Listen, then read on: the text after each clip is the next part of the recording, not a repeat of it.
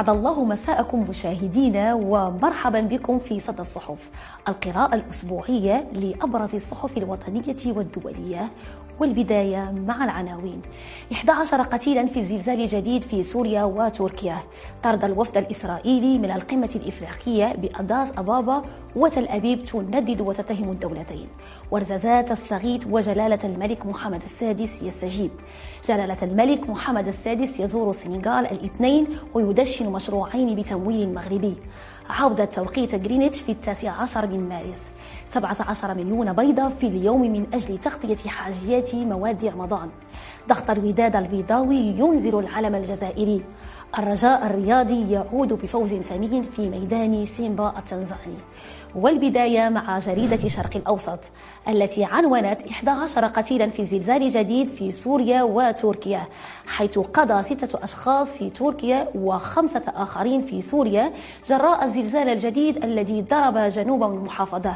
هطايا تركيا مساء أمس الاثنين والذي بلغت قوته 4.6 درجات بعد أسبوعين من الزلزال المدمر الذي أسفر عن أكثر من 45 ألف قتيلا في تركيا وسوريا.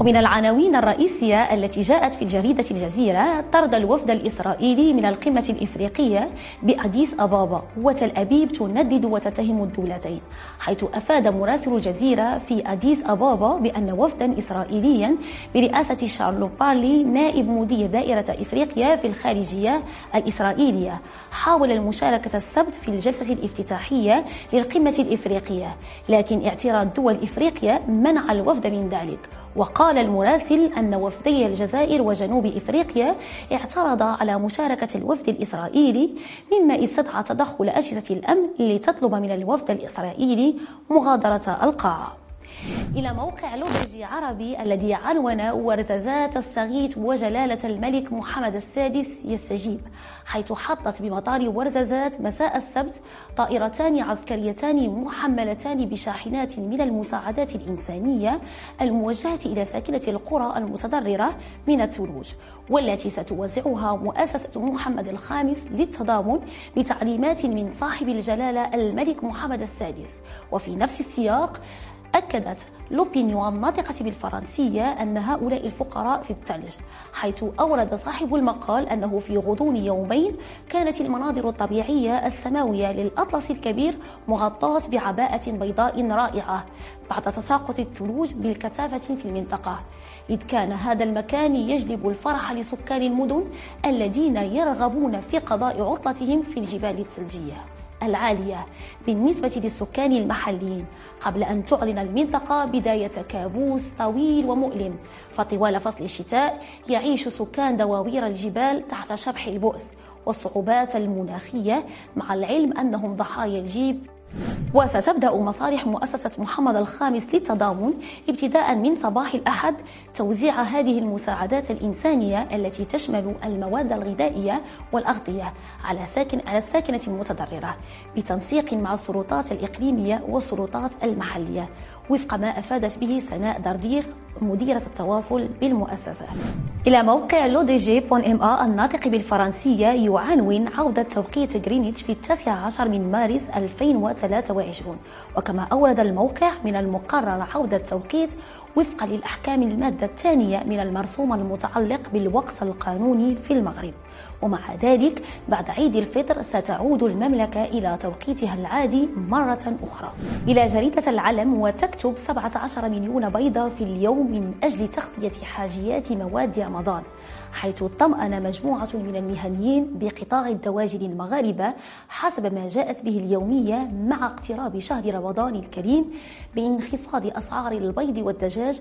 وحسب ما جاءت به الصحيفة فإن رئيس الفيدرالية البهيمية لقطاع الدواجن يوسف العلوي أكد أنه سيتم إنتاج 17 مليون بيضة بشكل يومي عوض 15 مليون بيضة لتغطية الطلب خلال شهر رمضان. وبالتالي سيكون هناك اكتفاء ذاتي. إلى موقع إلاف ويعنون جلالة الملك محمد السادس يزور, يزور السنغال الاثنين ويدشن مشروعين بتمويل مغربي. وحسب ما جاءت به اليومية فإن المصادر الدبلوماسية قالت لإلاف أن العاهل المغربي صاحب الجلالة الملك محمد السادس سيقوم يوم الاثنين بزيارة رسمية للعاصمة السنغالية دكار وأضافت المصادر ذاتها أن صاحب الجلالة سيجري مباحثات مع الرئيس ماكي تشمل بحث الأوضاع الإقليمية والقارية وتطوير العلاقات الثنائية بين البلدين التي توصف بالنموذجية.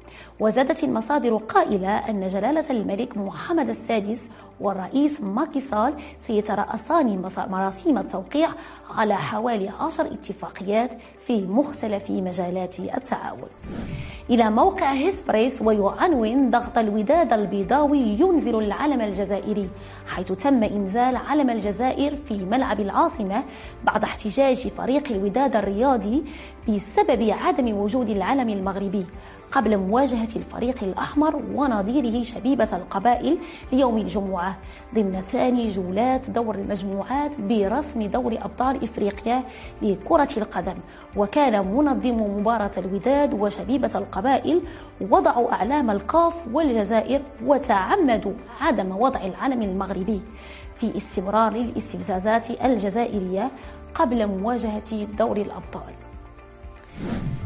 إلى موقع دوزام الإخباري ويعنون بالخط العريض الرجاء الرياضي يعود بفوز ثمين من ميدان سيمبا التنزاني حيث عاد الرجاء, الرجاء الرياضي بنتيجة الفوز من رحلته إلى تنزانيا حيث تفوق على نادي سيمبا بثلاثية نظيفة برسم الجولة الثانية من دور المجموعات دور أبطال إفريقيا. وافتتح حمزة خابة حصة التسجيل لصالح الرجاء الرياضي في الجولة الأولى بطريقة رائعة قبل أن يؤمن بالجديد ومقدم الفوز لزملائهم في آخر دقائق اللقاء. نهاية جولة اليوم من صدى الصحف. أشكركم على طيب المتابعة وإلى اللقاء.